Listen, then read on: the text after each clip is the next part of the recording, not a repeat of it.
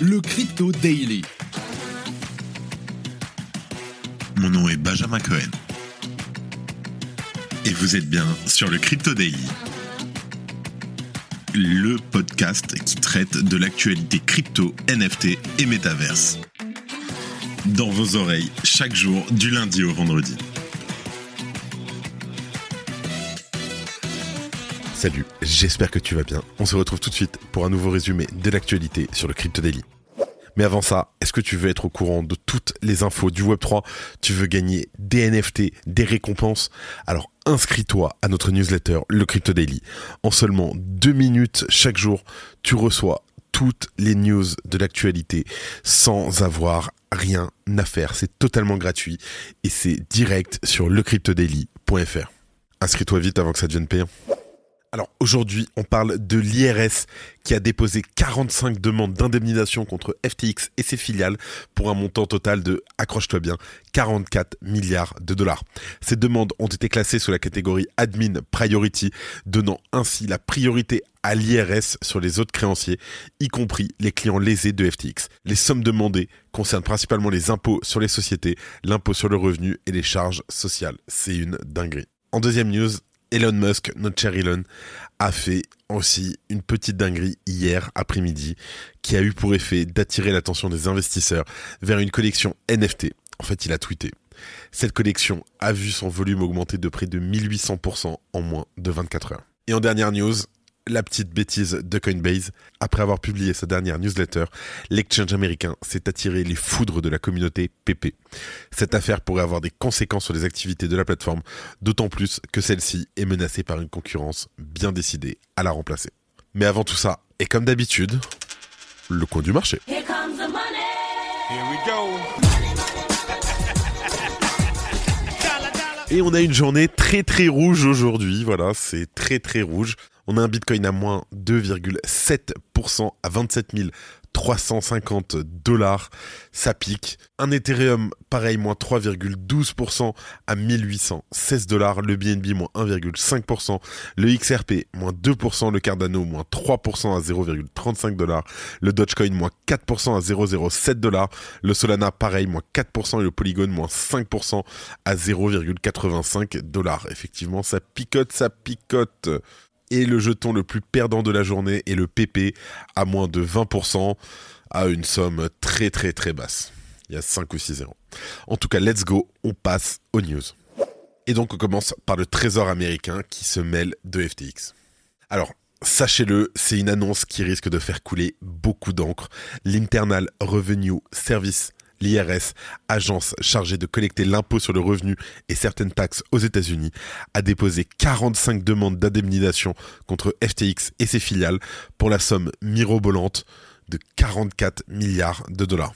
Les demandes ont toutes été déposées entre le 27 et le 28 avril dernier et visent différentes sociétés anciennement sous l'égide de SBF telles que Blockfolio, North Wireless Dimension, West Realm Shires, FTX Trading, FTX Marketplace, et certaines branches de FTX US, entre autres. Chaque société a ainsi reçu une demande d'indemnisation au montant très variable. La société Alameda Research, anciennement dirigée par l'ex-compagne de SBF Caroline Ellison, s'est toutefois vue infliger la plus importante pénalité, à savoir plus de 37,8 milliards de dollars à elle seule. Cette somme a été divisée à travers deux branches de la firme, Alameda Research LLC et Alameda Research Holdings Incorporation. Globalement, les demandes de l'IRS concernent très majoritairement des sommes relatives aux impôts sur les sociétés, puis des impôts sur le revenu, ainsi que certaines charges sociales. Et il y a un petit détail inscrit sur les demandes qui revêt toutefois d'une importance majeure. Ces dernières ont été déposées sous la classification Admin Priority. Et ça c'est chaud. Alors qu'est-ce que Admin Priority?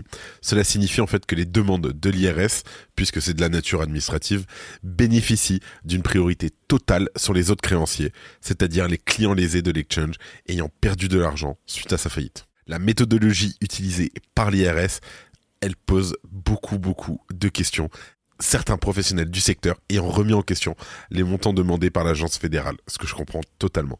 Et par ailleurs, comme souligné par certains observateurs, notamment sur Twitter, l'équipe de restructuration de FTX devrait naturellement se défendre contre les demandes de l'IRS.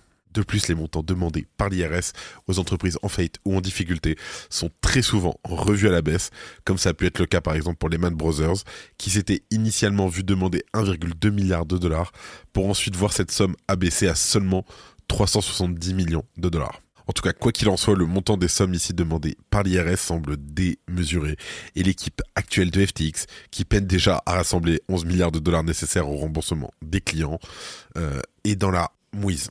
Reste donc à voir ce que fera l'équipe juridique de FTX pour se défendre dans cette nouvelle affaire venant sérieusement compliquer le dossier déjà très lourd de ce qui fut jadis le deuxième exchange le plus important au monde derrière Binance. C'est une affaire à suivre, on vous tiendra au courant. Si tu aimes le daily, une note et un commentaire nous aident énormément. Aussi, si tu ne veux rien rater de l'actualité, abonne-toi. En deuxième news, on parle d'Elon Musk qui a encore fait pumper et donc dumper le marché des NFT suite à un tweet. Je t'explique. Hier après-midi, Elon Musk a publié un tweet en apparence anodin qui a eu pour effet de faire exploser les volumes à la hausse de la collection de NFT My Lady Maker. En fait, le tweet est composé d'une illustration tirée de ladite collection avec la mention There is no meme, I love you. Bien sûr, il n'en fallait pas plus pour que les marchés s'emballent. Au moment de l'enregistrement de cet épisode, les principales statistiques étaient les suivantes sur les dernières 24 heures. Près de 8200 éthers de volume, soit une hausse de 1800%, 1550 ventes soit une hausse de 1200%, et un floor price en hausse de près de 30% à 4,9 Ether. Dans les faits, le fond de la pensée d'Elon Musk n'est pas clair, étant donné que de son côté, il n'a donné aucune information supplémentaire. Ainsi, il pourrait tout aussi bien ne posséder aucun NFT Milady Maker et avoir seulement publié un mème comme il en publie plusieurs par jour. Quoi qu'il en soit, le marché semblait avoir vu là un signal. Le profil Twitter de la collection a également retweeté la publication et Kraken en a même profité pour s'accorder un instant de promotion. Je te laisse aller voir en commentaire. Et que tu l'imagines, après le tweet d'Elon Musk, il n'en a pas fallu très longtemps pour qu'un shitcoin soit créé afin de profiter de la situation pour générer du profit. Ce token s'appelle le Milady Meme Coin et affiche une hausse de plus de 12 000% en se hissant à la 300e place sur CoinGecko. Comme souvent après une sortie d'une personne populaire comme Elon Musk ou de n'importe quel buzz, certains misent sur la situation pour créer un token dont l'unique but est de capitaliser sur l'espérance de gain d'investisseurs crédules. Après PP, ces dernières semaines, ainsi que les ordinals sur Bitcoin, une part de la communauté semble donc à l'affût du prochain meme coin, susceptible d'exploser à la hausse. C'est des comportements à risque, rappelant les excès du précédent bull market et devant interroger sur la pérennité de tels mouvements. Faites attention, il faut faire très attention avec ça. Là, c'est même pas une crypto casino, là, c'est. Merci d'écouter le Crypto Daily. Et en dernière news, on continue sur les shitcoins. On parle de la bagarre entre PP et Coinbase. Je t'explique. Décidément, Coinbase n'en arrête pas de faire parler d'elle. Cette fois, on est plutôt loin des éloges habituels, puisqu'une maladresse auprès de la cryptosphère n'est pas du tout passée. Je t'explique. Alors Coinbase en fait s'est attiré la colère des internautes après avoir critiqué le shitcoin PP dans sa newsletter. Le document, qui commence par rappeler les hausses impressionnantes du cours du token, en a profité pour revenir aux origines du célèbre mème qui a donné son nom. Une initiative qui n'a pas pu au public puisque l'équipe de la plateforme crypto en a profité pour rappeler que la grenouille bien connue est devenue un symbole des suprémacistes blancs américains à partir de 2016. Et malgré la véracité des faits, de nombreux internautes se sont échauffés sur les réseaux sociaux et ont demandé la fermeture de Coinbase à travers le hashtag Delete Coinbase. Quoi qu'il en soit, la newsletter semble avoir ouvert les yeux à certains individus, puisque certains investisseurs, alertés par les critiques, semblent avoir décidé de vendre leurs tokens.